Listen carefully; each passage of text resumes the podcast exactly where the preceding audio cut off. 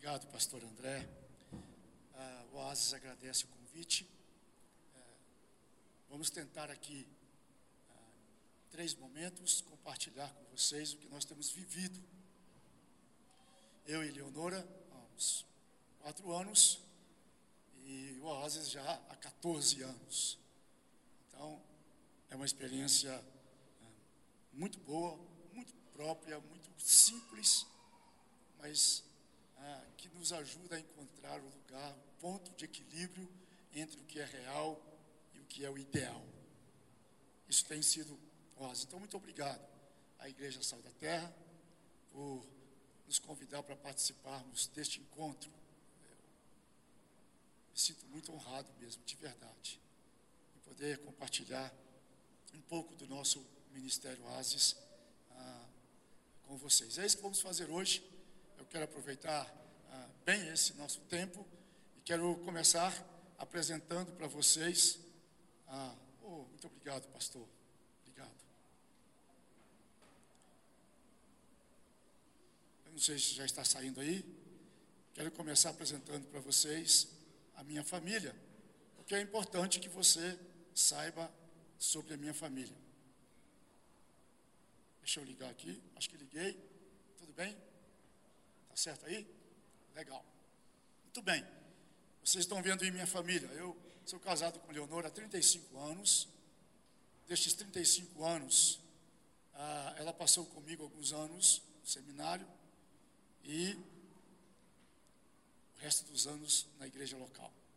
Há quatro anos atrás, nós deixamos, eu deixei a igreja local, a Leonora deixou a clínica, era terapeuta familiar, e nos oferecemos ou nos doamos ou fomos recebidos, fomos abençoados. A Leonora disse que que bom que Deus não nos deixou morrer antes de experimentarmos o que estamos experimentando agora.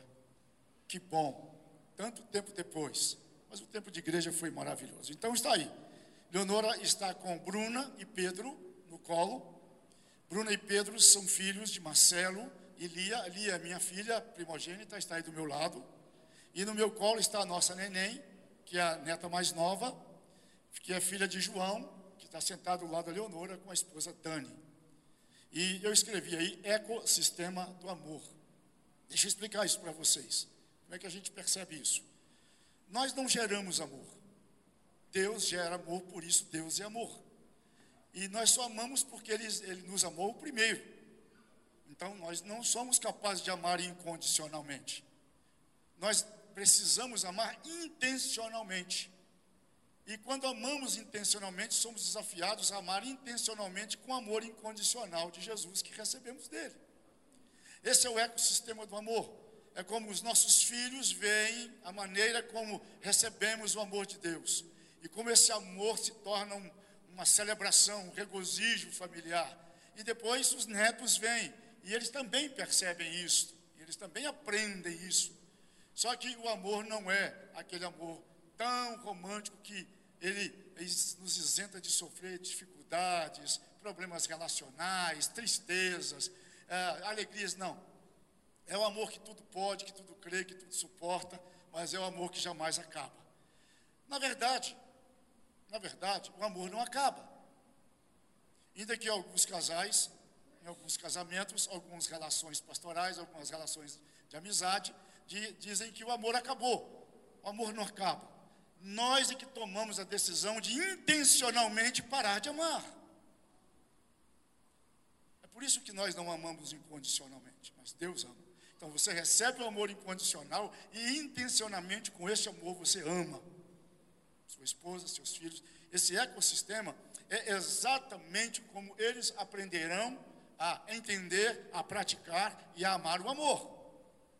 Então, eu e Leonora temos a responsabilidade de continuar nos amamos intencionalmente com o amor incondicional de Deus, para que os nossos filhos continuem vendo isso, que nós nos amamos com o amor incondicional de Deus intencionalmente, para que os nossos netos aprendam isso e todas as gerações nossas que virão adiante.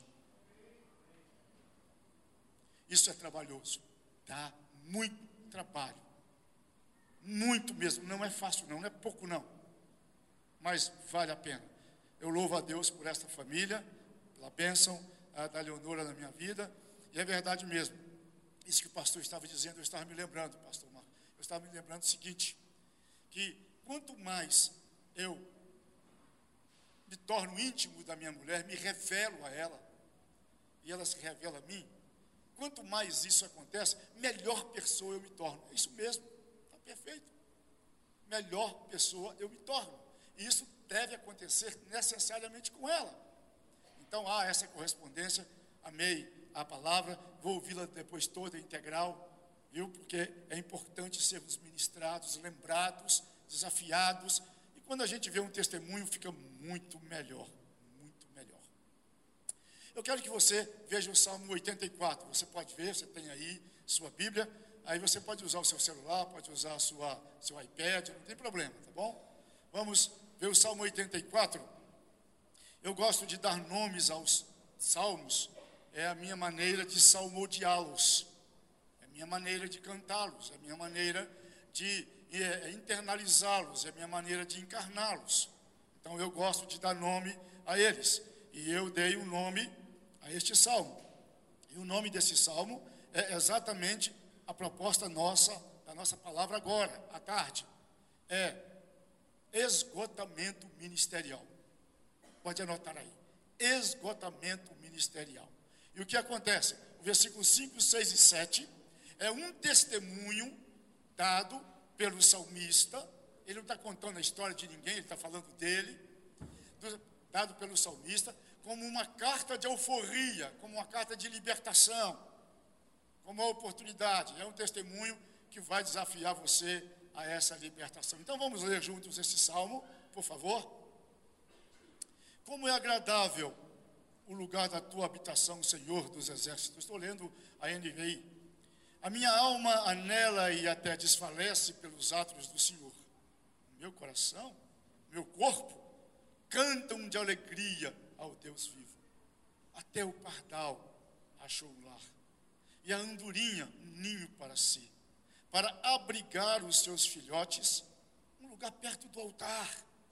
Ó oh, Senhor dos exércitos, meu Rei e meu Deus, como são felizes os que habitam em tua casa e louvam-te perpetuamente, isto é, sem cessar. Como são felizes os que em ti encontram força e os que são peregrinos de coração. Ao passarem pelo vale de Baca, fazem dele um lugar de fontes as chuvas de outono, de outono também o enchem de cisternas. Prosseguem o caminho de força em força, até que cada um se apresente a Deus em Sião. Ouve a minha oração, ó Senhor Deus dos exércitos. Escuta-me, ó Deus de Jacó. Olha, ó Deus, que és nosso escudo, trata com bondade o teu ungido Melhor é um dia nos teus átrios do que mil no outro lugar. Prefiro ficar à porta da casa de meu Deus a habitar nas tendas dos ímpios. O Senhor, Deus, é sol e escudo. O Senhor concede o favor e honra. Não recusa nenhum bem aos que vivem com integridade. Ó Senhor dos exércitos, como é bom, como é feliz aquele que em ti confia. Você pode manter a sua Bíblia aí, já já a gente vai voltar ah, no texto, tá bom? Não vamos demorar muito não, já vamos ah, entrar no texto. Você pode mudar aí, você pode colocar no, nessa palavra do texto aí, que ele chama de integridade, isto é, é quando todos os seus, seus sentidos concordam e agem com amor, com ética, agem com respeito, agem, isso é integridade né? mas você pode colocar a integral, porque é isso que vamos falar aqui de saúde integral. Hoje nós estamos falando mais de saúde espiritual, separado de emocional e separado de física. Na verdade, é isso. Há uma correspondência entre isso. E nós somos construídos sobre esses três pilares dos nossos sentidos. E quando um está abalado, fica todo o peso sobre os outros dois, e quando os dois estão abalados, fica todo o peso sobre um, e fica aquele balança, mas não cai, e às vezes cai. E infelizmente, às vezes, muitas vezes tem caído. Exatamente por isso que eu tomo a liberdade de colocar integral, de, na, na, junto com a integridade, e necessariamente um não precisa substituir o outro. Por favor, é, é, comece a avaliar comigo a partir disso. Comece a avaliar comigo a partir disso, porque eu tenho convicção que nós vamos ah, ser ministrados ah, nessa verdade. A nossa experiência lá no Ministério Oasis, e é isso que nós vamos trabalhar aqui, é exatamente isso que vamos trabalhar aqui, a nossa experiência lá. Eu não vou trazer um estudo teológico, eu não vou trazer um estudo, ah, uma palestra, não vou trazer umas novidades para vocês, não. Eu vou falar de uma experiência, de uma relação nossa com pastores, missionários e líderes que têm estado lá, têm chegado muito esgotados, muito cansados, muito machucados, muito entristecidos e a maior parte deles sem saber a razão por que estão se sentindo assim. Ah, há um livro, este livro é do Wayne Cordeiro, Andando com o Tanque Vazio. Esse livro tem sido muito usado por nós lá. Você pode adquirir este livro, você pode usar este livro, ele vai ajudar você muito no seu, na sua caminhada, no seu dia a dia, que escreve essa frase aí. Eu estou com um problema aqui de internet. E a minha, a minha, as minhas anotações aqui foram embora. É assim que acontece. Lidar com isso é muito difícil. Hã? Eu vou abrir aqui no meu, no meu, no meu substituto aqui. Mas a frase está aí. Ele disse que o sofrimento pode fazer duas coisas com você. E você que vai escolher. Você que vai escolher. O sofrimento pode levar você em um bom caminho. O sofrimento pode levar você para um caminho difícil. O sofrimento pode ajudar você a se curar. O, sofrimento pode fazer com que você escolha um caminho que não é o caminho ideal para você. E aí vai depender. E a sua vida daí por diante vai, será isso. Daí por diante ela vai ser o que você escolher que ela seja. É verdade isso. Há uma luta interna com as crenças que você tem, com a teologia que você conhece, com a experiência pessoal que você tem com Deus, com a palavra. Há essa luta grande. Mas eu gosto de dizer que muitas vezes é, essa luta transforma você num simples entregador de pizza. Vamos pensar comigo aqui um pouquinho como que é o entregador de pizza. Você liga lá na pizzaria, pede a pizza, o entregador recebe lá na pizzaria e sai. E ele olha que aquela pizza é a pizza que ele gosta. É de preferência dele. Ele vai pensar assim: quem pediu essa pizza sabe o que é bom. E leva a pizza. Só que ele sente aquele cheiro, coloca na, lá e vai embora e chega lá, sente aquele cheiro de novo, e vai lá e entrega a pizza e vai embora. O que, que aconteceu com ele, apesar dele gostar tanto daquela pizza? Ele não comeu. Ele não comeu dela. Ele não participou daquilo, ele não regozijou, ele não sentou à mesa, não comeu. Quando a gente escolhe caminho que vai trazer sofrimento, ou que vai alimentar o sofrimento, a dor, a distância de mim mesmo e de Deus. Quando a gente escolhe esse caminho, é o entregador de pizza. Você fala sobre a graça, você acredita na graça, você prega a graça, você é, é, pega essa graça e vai lá e entrega para centenas, dezenas de pessoas que estão sob os seus cuidados. Aí depois você, domingo que vem, faz de novo. Quarta-feira, a, a família pede visita, você vai, vai no gabinete e você se torna um entregador da graça. É como se ela não fizesse parte de você. Você é só o entregador, entregador. Você não pode comer dela. Você não pode celebrá-la. Você não pode experimentá-la. Acontece isso com o amor de Deus também. Você torna-se um entregador. E o mais, o mais que pode acontecer é no final do dia você ganhar algumas gorjetas além do seu, ah, do seu ganho e sentar ali, quem sabe poder comer um pedacinho dela. Mas em geral isso não acontece. E aí você acostuma-se com isso, de ser um entregador da graça. É só isso que você faz. Você se acostuma com isso. Isso é terrível. Nós temos recebido pessoas assim lá no AS, que são verdadeiros entregadores da graça. O sofrimento mudará você, mas não necessariamente para melhor. Isso vai depender de você.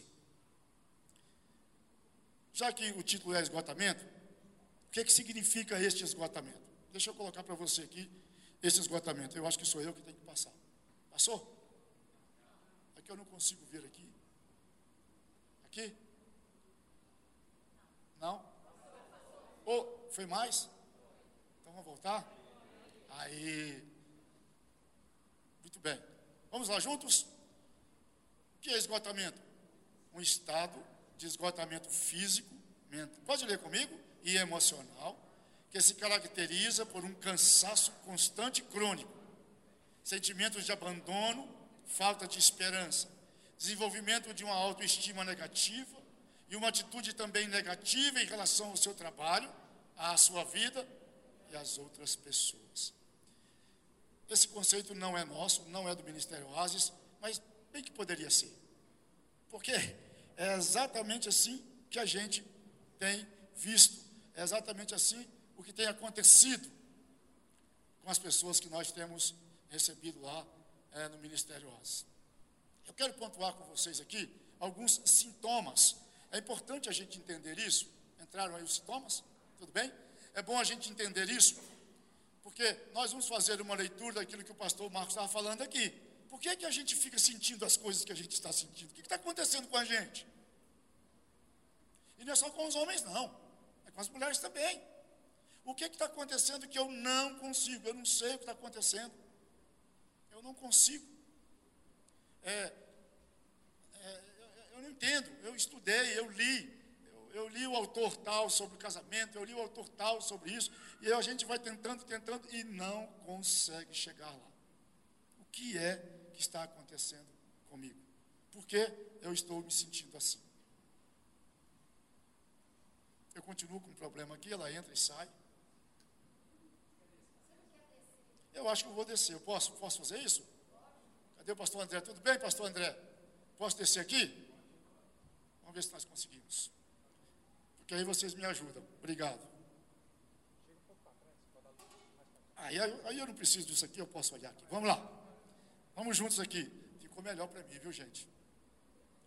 Vamos lá, primeiro sintoma: energia diminuída e uma crescente dificuldade em manter um ritmo normal de vida. Ritmo normal de vida, energia diminuída. Sentimentos de fracasso quanto à sua vocação e questionamento em relação ao seu chamado ministerial. Parece que eu me enganei quando eu entendi que eu tinha um chamado pastoral.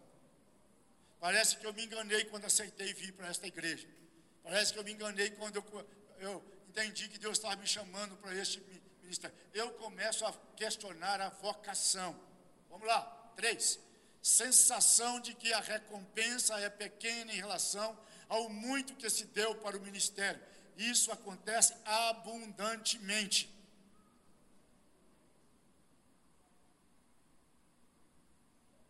Talvez a gente pudesse fazer aqui uma pesquisa assim rápida aqui, mas faz só no seu coração. Você está satisfeito com o que você ganha?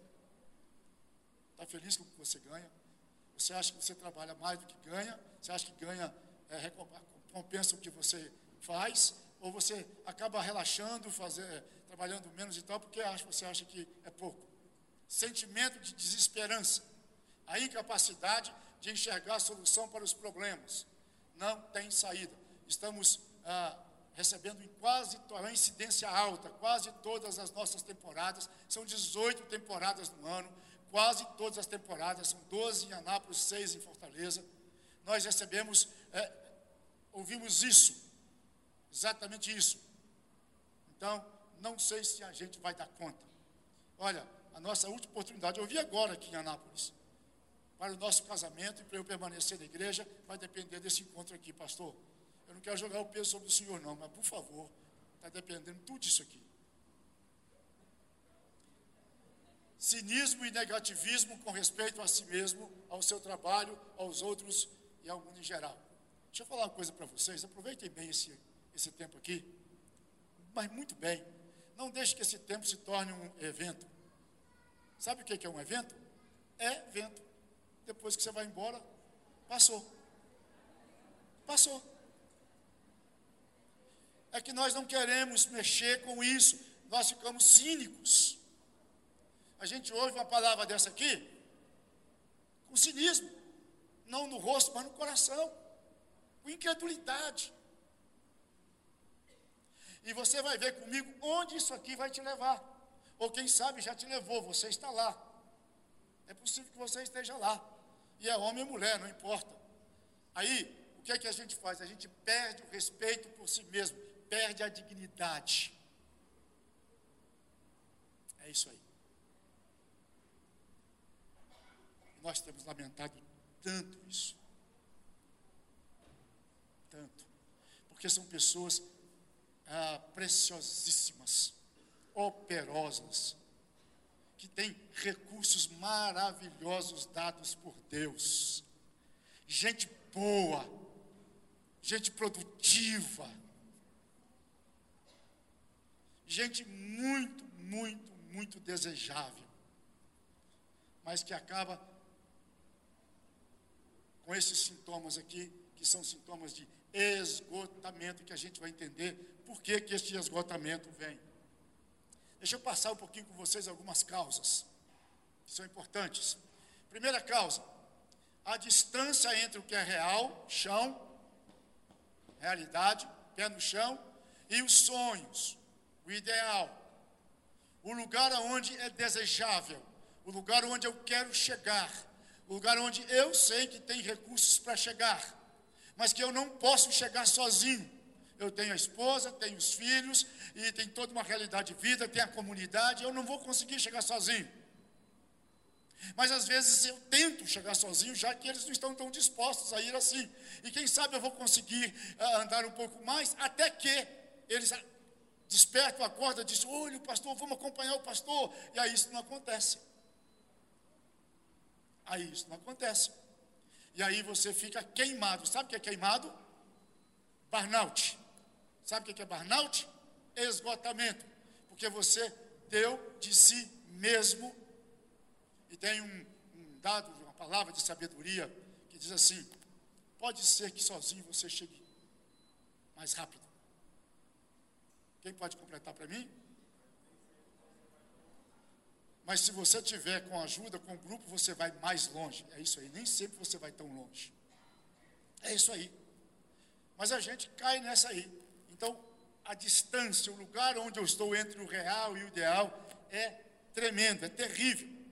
Eu acabo me complicando todo nesse negócio aí e me perco e fico muito mal. Tão mal que eu não sei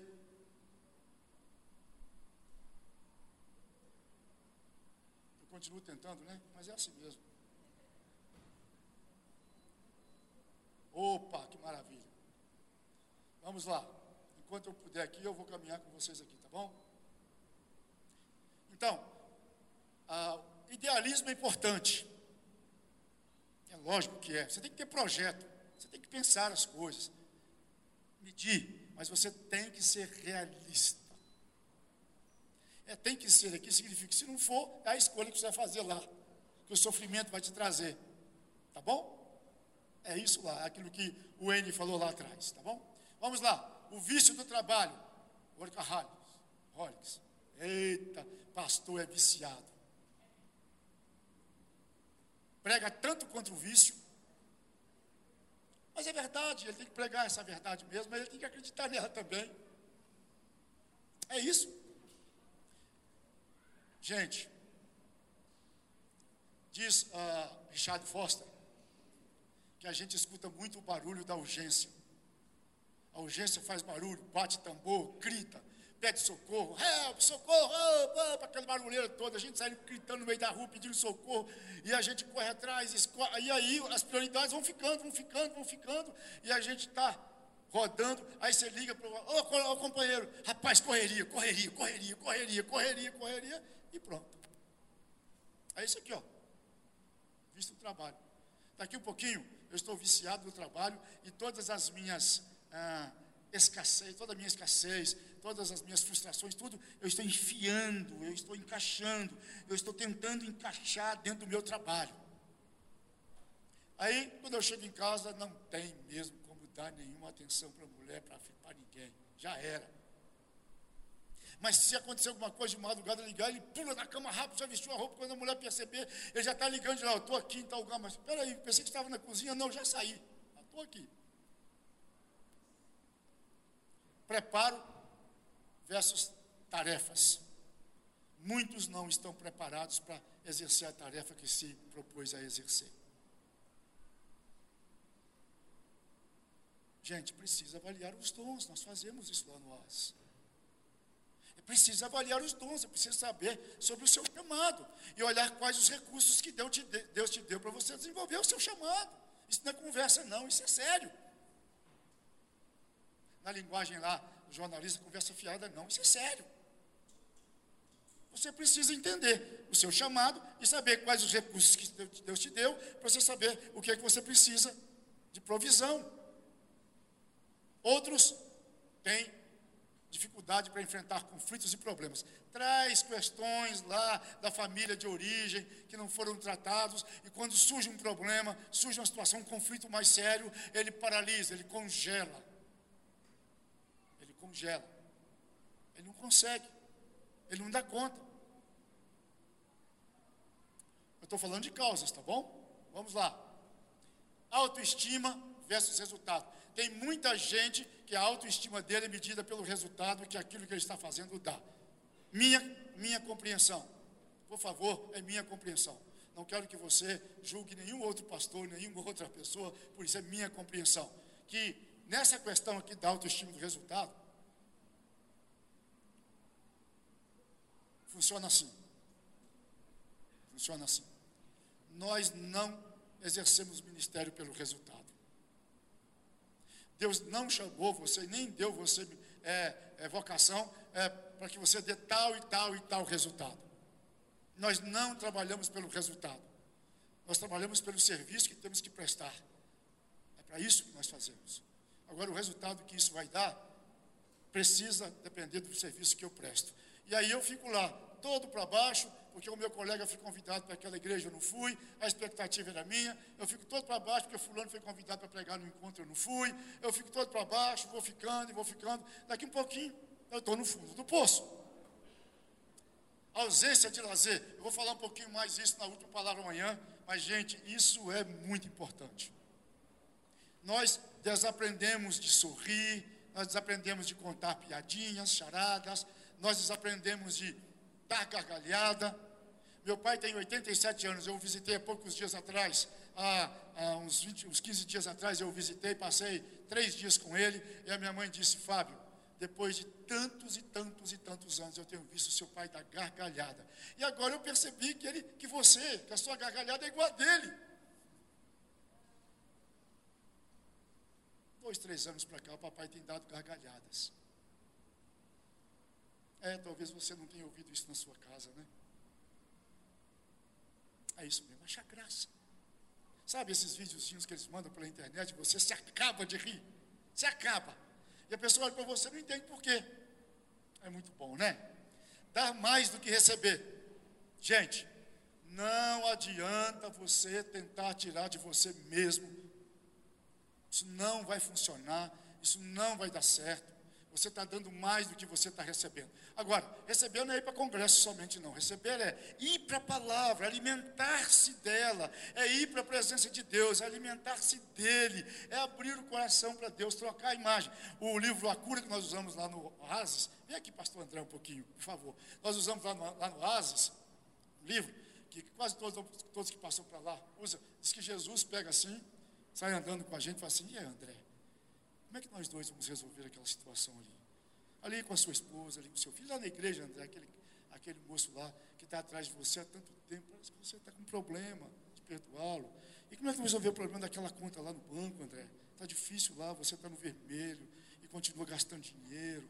Como é que a gente vai fazer para resolver isso? É assim que Jesus faz. Você precisa ir para lá, sentar lá com ele e deixar ele colocar a mão no seu ombro para ele falar com você sobre isso.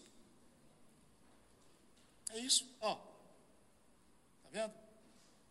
Quando você dá mais do que recebe, aí, consequentemente, pagamento versus apreciação. Eu me sinto apreciado pelo que eu recebo.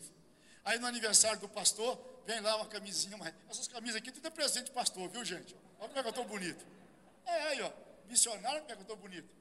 Eu me sinto muito bem, tudo aqui é presente. Tênis, calça, tudo aqui é presente. E aí você fica assim, nossa, a camisa não tem nem marca. Nada, tem nome nenhum. Você vai aqui, nem nome tem aqui. A gente vai fazer palestras. Isso aqui não vai nenhum recado, não, viu, André? A gente vai fazer palestras e a pessoa liga para a gente: vocês cobram quanto? A gente diz: a gente não cobra. Mas não cobra, não. Como é que é então? Vocês pagam nossas despesas de viagem, me dão hospedagem, por favor. Né? E você nos deu uma oferta de amor.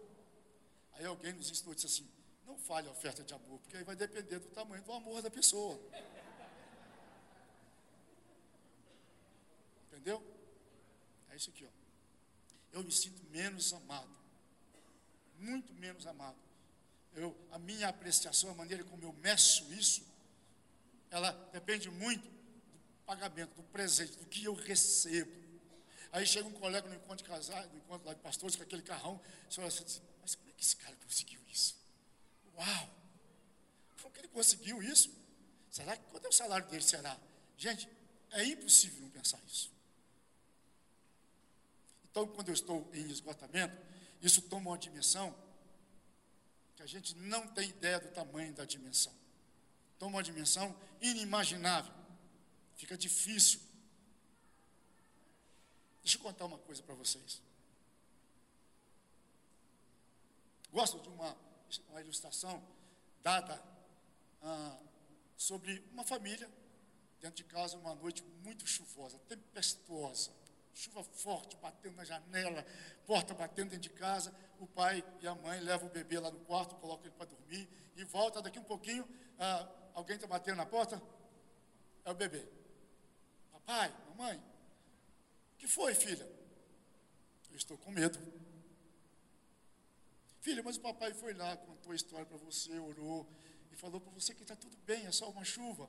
Pois é, papai, mas estou com medo. O papai vai todo paciencioso, coloca a filha de novo lá no quarto. Não demora muito, bate na porta de novo. É ela de novo.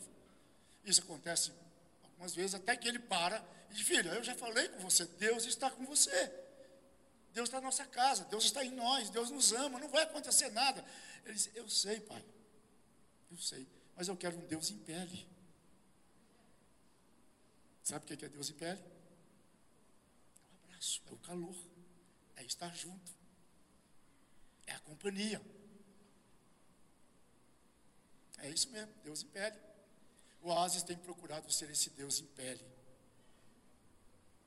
Para as pessoas que não gostam de abraçar.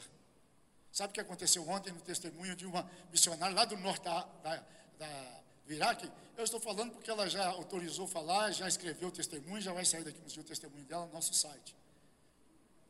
No último dia ali, na, na última semana, na terça-feira, ela ficou com muita raiva de mim. Ela disse, mas que pastor abusado, ele vai ficar abraçando a gente, essa abraçação danada, toda vez que termina uma sessão, ele quer abraçar a gente. Na terça-feira ela ficou muito chateada. Na quarta-feira, eu fui abraçar e disse, pastor, deixa eu falar uma coisa com o senhor. Eu disse, pois não, falou. Eu disse, me fale um pouco mais sobre isso. É isso mesmo. Sabe quando que ela se lembra de ter sido abraçada pelo pai e pela mãe? Sabe quando que ela se lembra de ter sido abraçada por algum parente? Sabe quando que ela se lembra de ter sido abraçada por alguém na comunidade? Ela diz: Eu sei que eu sou responsável por isso. Eu sei que eu mantenho as pessoas a uma certa distância. Mas eu sinto falta. Eu sinto falta. Obrigado porque o Senhor está me abraçando todo dia. Três elementos que o Oasis trabalha com ele: paternidade, graça de Deus, família estendida. Depois de disciplinar o filho, a filha diz: Vem aqui, dá um abraço no papai, dá um abraço na mamãe. Papai te ama, mamãe te ama, vem cá. Depois de ter uma conversa bem dura com alguém, vem cá, deixa eu te dar um abraço, porque eu estou tratando das suas atitudes, eu estou tratando daquilo que você não deve continuar praticando, mas eu amo você. Nós trabalhamos nisso. Sabe por quê? Porque a nossa cultura é matriarcal. É isso mesmo. Olha para a nossa cultura, a nossa herança de onde? Europa, África, mas o quê? Tudo matriarcal, gente. É isso. Então, papai mamãe, ou papai aí, vamos ler Silêncio de Adão, vamos abraçar mais os seus filhos, falar com eles que nós os amamos, vamos abraçar as nossas ovelhas, vamos dizer para elas que nós as amamos e que nós vamos fazer isso intencionalmente. Tá bom? Ok. Então vamos voltar para o texto bíblico, por favor, Salmo. Deixa eu falar um pouquinho da história desse rapaz aí do Salmo. Para mim, ele é um líder de louvor. Nosso, o cantor ainda não chegou. Quem que é líder de louvor aqui? Por favor, deixa eu ver quantos tem aqui. Líder de louvor, um, dois, três, quatro, cinco. Opa, maravilha. Esse rapaz era um parceiro de vocês. Eu não sei se era levita, mas ele, ele era um líder de louvor lá no palácio. Sabe o que ele está dizendo aí? Que ele passou por uma depressão. Ele chama a depressão de vale de Baca. Baca significa dor, sofrimento, lágrimas. Eu passei por um vale de Baca. Isso é o meu vale me fez chorar, chorar, chorar, chorar. Foi duro. Mas eu passei por isso. Eu passei por uma depressão em 2012, 2013, muito forte. E foi o ano que eu deixei a igreja. A depressão não foi porque eu deixei a igreja, é porque eu estava em esgotamento muito forte.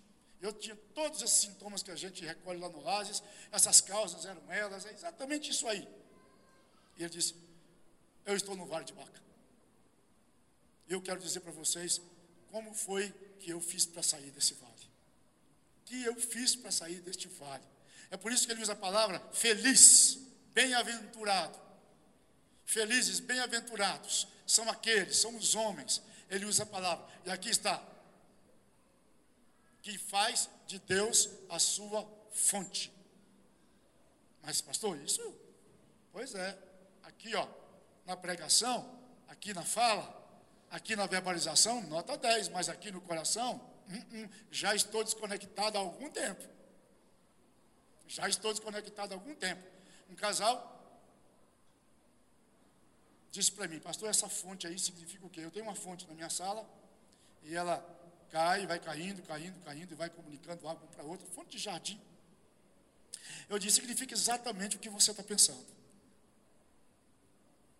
Eu fui lá e puxei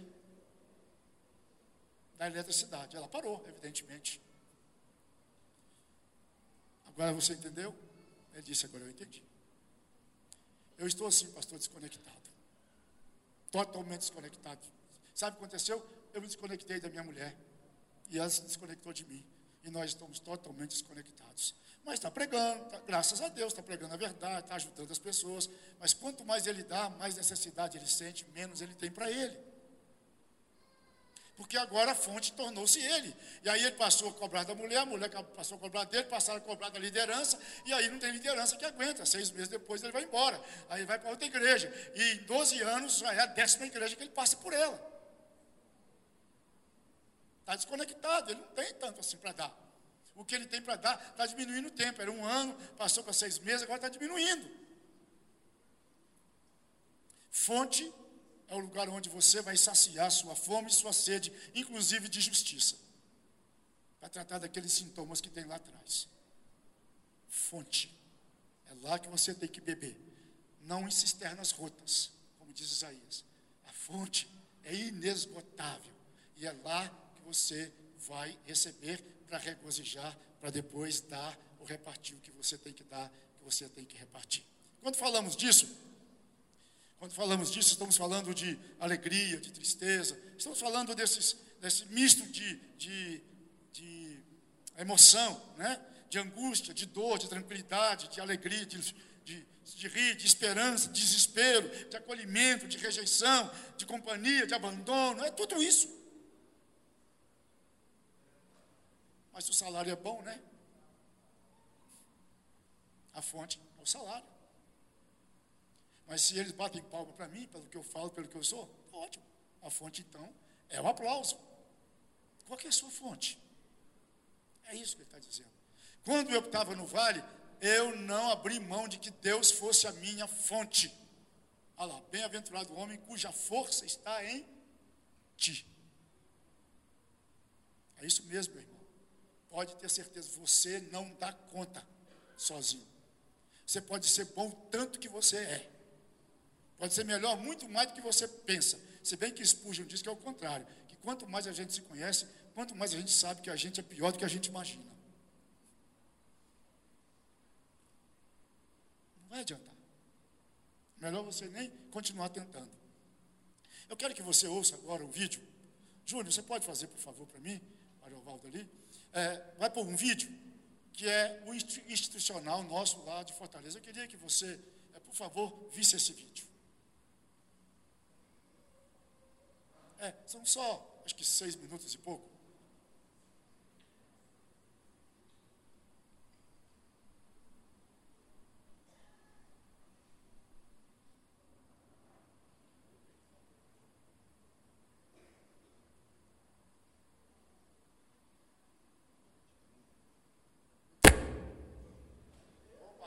Temos som aí, hein, gente? Coisa boa. Temos som.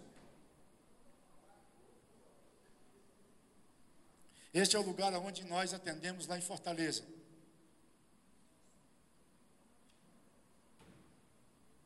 Ainda não temos o som?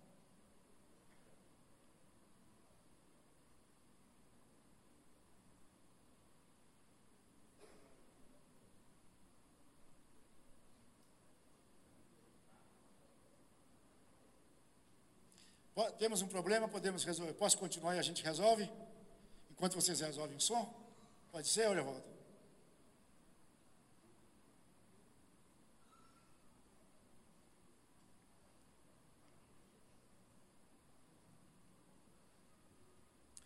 Nós já tomamos ao final, está ótimo. Vamos lá, vamos continuar aqui. Segunda coisa. Vamos lá, a gente continua aqui. Na hora que estiver pronto, a gente vê.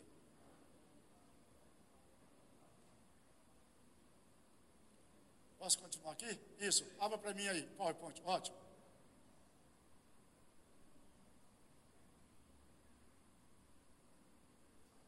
Muito bem, obrigado.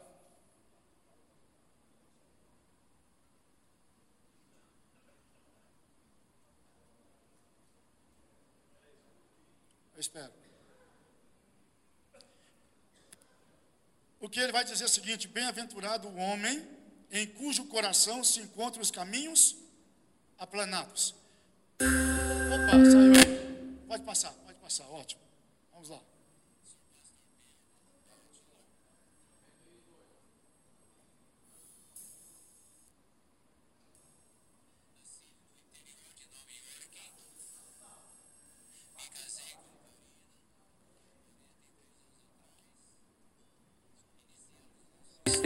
Como pastores nos Estados Unidos.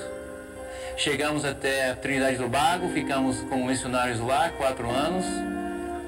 Fomos curados e chegamos aqui no Brasil 30 anos atrás.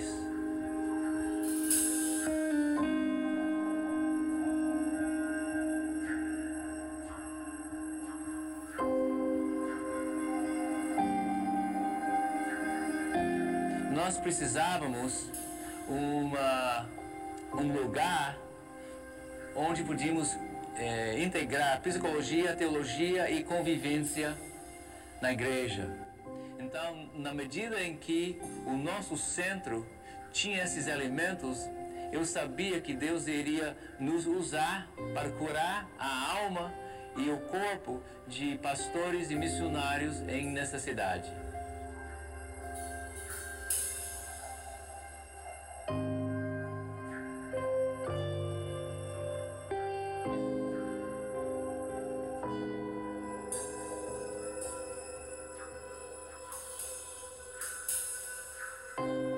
Assim começamos esse trabalho em 2005.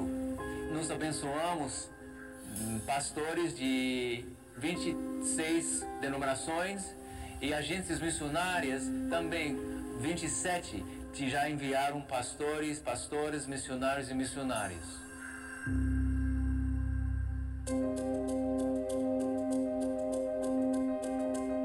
Nós combinamos pessoas competentes, psicólogos, com pastores que têm o dom de aconselhamento, com uma vida em ministério, que essa espiritualidade podia ser mostrado no dia a dia.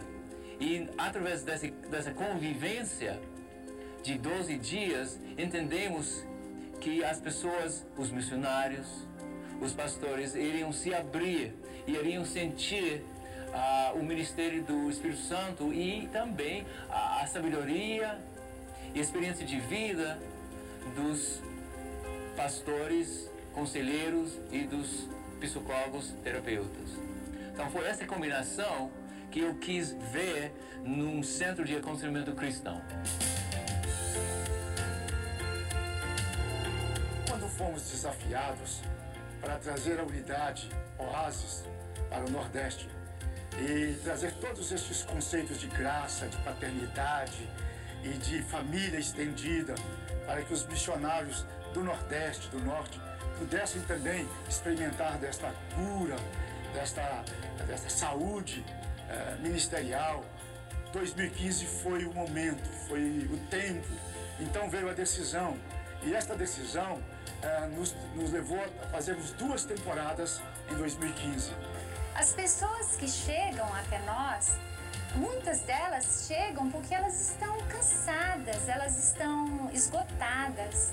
Mas há também aquelas pessoas que vêm até nós porque querem uma prevenção. Elas não querem chegar no estado de esgotamento. E nós vimos ah, na prática o quanto que de fato existem missionários, pastores, líderes feridos. E aí aquele conceito de que o ferido não tratado fere, mas o ferido tratado consola. Ele aconteceu mesmo, e isso trouxe alegria, graça para nós e muita motivação. É muito gratificante ver como as pessoas chegam até o oásis buscando mesmo um tempo de solitude e ver como elas saem. Há um momento de introspecção onde elas vão vendo onde elas precisam trabalhar os seus limites, ouvir mais a voz de Deus, pensar na sua vida, pensar é, onde muitas vezes ela perdeu o foco. E nós temos hoje uma gama de pessoas que voluntariamente trabalham na área física, emocional, espiritual, trazendo o seu apoio para nós e observar a maneira como essas pessoas elas chegam e como elas saem é muito gratificante. O Oasis é um resgate também ao tempo do lazer, ao tempo do cuidar de si. E também é um convite para que essas pessoas vivam durante essa jornada terapêutica de 12 dias como uma grande família. Aqui nós aprendemos a partilhar, aqui nós aprendemos a ouvir uns aos outros, e os frutos disso são lindos. Os retornos que nós temos deles se sentirem na casa do Pai é algo que nos ajuda a entendermos que o oásis se tornou um oásis na vida dessas pessoas. E para que isso continue acontecendo, para que as temporadas continuem acontecendo a cada mês e mais missionários, mais pastores e mais líderes sejam alcançados, nós precisamos da sua companhia, precisamos da sua cooperação, precisamos dos seus dons, precisamos das suas ofertas, precisamos do seu coração conosco. Oásis não é mágica, mas vemos grandes milagres acontecer.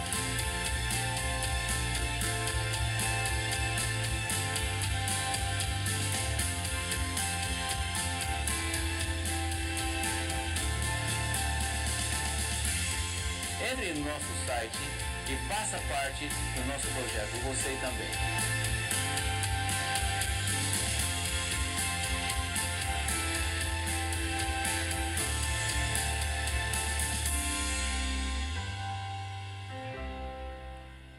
Muito obrigado. Eu vou terminar em seis minutos, tá bom?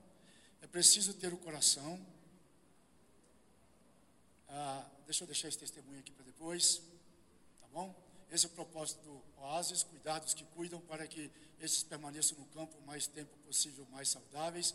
E aí o salmista diz: Feliz o homem que tem a geografia do coração mudada, aplanada. É isso mesmo. A máquina passa e tira aqueles altos e baixos, né? aqueles altos e baixos, essa insinuosa eh, vida e ajuda para que a vida fique mais equilibrada. O coração se encontra aplanado. Significa o seguinte: quem é que define a sua vida? Quer dizer o seguinte: o mundo vai tentar definir, a sua igreja local vai tentar definir, a sua instituição pode tentar te definir, a sua esposa pode tentar te definir, o seu marido pode tentar te definir, os seus filhos podem tentar te definir. Alguém vai tentar definir você para dizer quem você é. Essa é a nossa luta, esse é o nosso, é o nosso problema. É o seguinte, mas a gente tem que mudar a geografia de dentro. Mudar só a geografia de fora não resolve. É o grande desafio. É o que ele disse. O meu problema da depressão é que o meu coração cheio de altos e baixos, eu estava sendo definido por muita situação. Se eu errei lá na hora de tocar, se eu errei, se eu desafinei, se eu desafinei, o que aconteceu comigo, e eu começo a ser é, é, definido por isso. Se um dia eu caí, se um dia eu pequei, é isso, isso vai me definindo, dizendo que eu sou. Não, não é. Olha aqui, você depois que está em Cristo, o seu DNA é o DNA de Cristo. É o DNA daquele que é a sua fonte. O seu DNA não é o DNA que as pessoas dizem que você tem. Não é só mais do seu pai e da sua mãe. Olha, igualzinho o pai dele. Igualzinho a mãe, olha lá. Olha como é igual. Não, esse DNA não é ele mais. Agora é esse aqui, ó. Esse DNA. Eu quero que você registre isso, por favor, porque isso foi fundamental, isso foi um divisor de águas para mim.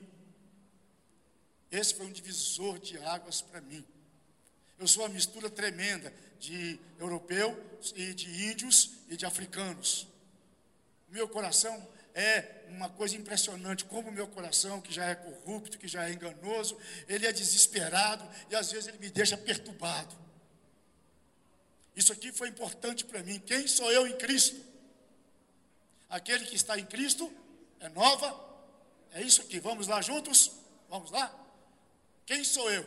Eu sou filho de Deus, crucificado com Jesus, reconciliado, ressurreto, livre de condenação, amado, seguro, pleno em Jesus, perdoado, salvo para sempre, justificado, santificado, nova criatura, redimido, herdeiro, vencedor, justiça de Deus, luz, sal, ramo da videira. Tá bom? Você pode fazer, continuar fazendo sua lista. Percebe? Que o medo do pastor ouvir, do marido ouvir a esposa, é medo que a esposa o defina? É isso aí. E vice-versa. É por isso que, quando as coisas estão tão difíceis assim, qualquer outra pessoa que traga uma definição mais alegre, mais romântica, e que diz que eu estou bonito, que eu estou bem, que eu sou cheiroso, que eu sou romântico, que eu sou simpático, que eu sou um bom homem, que eu sou tudo. Uau! Aí eu vou querer fazer tudo aquilo ali com essa pessoa. E faz. E faz. Vamos lá. Faça da graça um estilo de vida. Faça da graça. Não seja entregador de pizza. Não seja entregador de pizza. Deus não chamou você para ser entregador de pizza. Deus chamou você para experimentar da graça, para experimentar do amor incondicional dele. Deus chamou você para que você, experimentando isso, possa repartir isso com os outros. Mas você não pode dar aquilo que você não recebeu. Você está desconectado da fonte, não vai dar para receber amor. Não vai dar para receber graça. Precisa se conectar para receber, para regozijar e para repartir. É viver a teologia da graça. É você fazer estes momentos acontecerem entre você e o Senhor.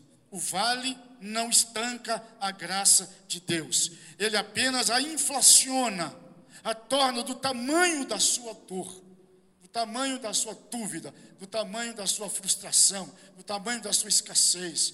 Ele simplesmente torna a graça tão suficiente quanto. É isso que ele faz. Tão suficiente pior coisa que um pastor, que um homem pode ouvir, mulheres, é que ele não é bom o suficiente. Portanto, se você estiver precisando de ajuda, busque. Busque. Se for de médico, busque. Está com ejaculação precoce, está com problema, busque. Não se esconda. Está com dificuldade de conversar? Busque alguém para ajudar você a conversar sobre esse assunto, mas não deixe a coisa aí muito longe, não. Está precisando de estudar, está cansado, precisa de férias, precisa de sabático, fale, converse. Porque senão o vale vai estancar a graça. Sabe a mangueira quando quebra? Primeira coisa que você faz qual é? Você corre lá na torneira e vê se está saindo água na torneira. É como se a fonte tivesse secado. É como se Deus tivesse parado. Aí você vai andando, pegando a torneira, pegando a mangueira e acha onde quebrou. Sabe quando quebra a mangueira? Quebra a mangueira quando a alma, é, quando tem sentimentos, quando tem é, situações aqui, ó, não foram tratadas. É a dobra da alma. Você tem, eu tenho. E todas as vezes que ela, que ela dobrar, eu preciso ir lá desdobrá-la. E isso pode acontecer? Pode. O sol é escaldante. É difícil. Você pode. Então, por favor, creia nisso. Você pode viver essa teologia. Teologia, para mim, é quando você é, vive relacionando-se com Deus naquelas verdades que Ele te deu, e aí você começa a entender aquelas verdades na sua vida, então você fez teologia. Você está fazendo teologia. Porque você está relacionando-se com Deus. Você está aprendendo com Ele. Você está entendendo-se a partir dele. Eu já parei, porque nós temos outras atividades. Eu, tenho, eu tenho um testemunho aqui que eu vou contar depois para vocês, numa outra palavra. Esgotamento ministerial envolve a sua emoção, envolve o seu cansaço, esses sintomas e estas causas que nós vimos aqui, Esgotamento é, é, é, ministerial envolve o seu descuidado com o seu corpo, as suas limitações físicas. Esgotamento ministerial diz, ah, acontece quando é, o todo, quando você integralmente está sinuoso, está cheio de altos e baixos, e o seu coração está definindo quem você é. Aí você gosta quando você ouve, você merece. Isso é para você, você merece isso. Por causa disso e disso eu vou dar isso e você merece isso. E quando você está gostando disso, quando você começar a gostar disso, são sinais. Deixa eu orar. Pai, não dá mesmo para dimensionar. Mas esse é um recado que esse moço dá para nós.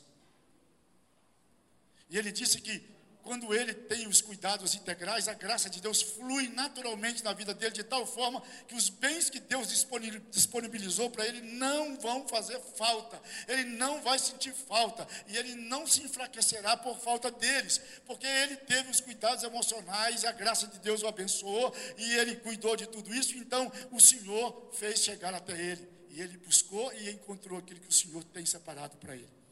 Nós vamos ter mais duas oportunidades, Pai, aqui. Eu preciso que o Senhor me dê graça e inteligência e que eu consiga trazer para os irmãos aquilo que de fato nós temos experimentado lá no Oasis.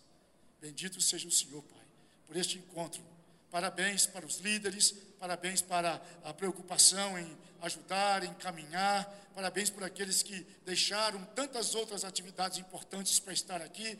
Peço que o Espírito Santo do Senhor se encarregue, por favor, de dar a eles aquilo que eles precisam e vão receber aqui, em nome de Jesus. Amém. Muito obrigado, pastor André.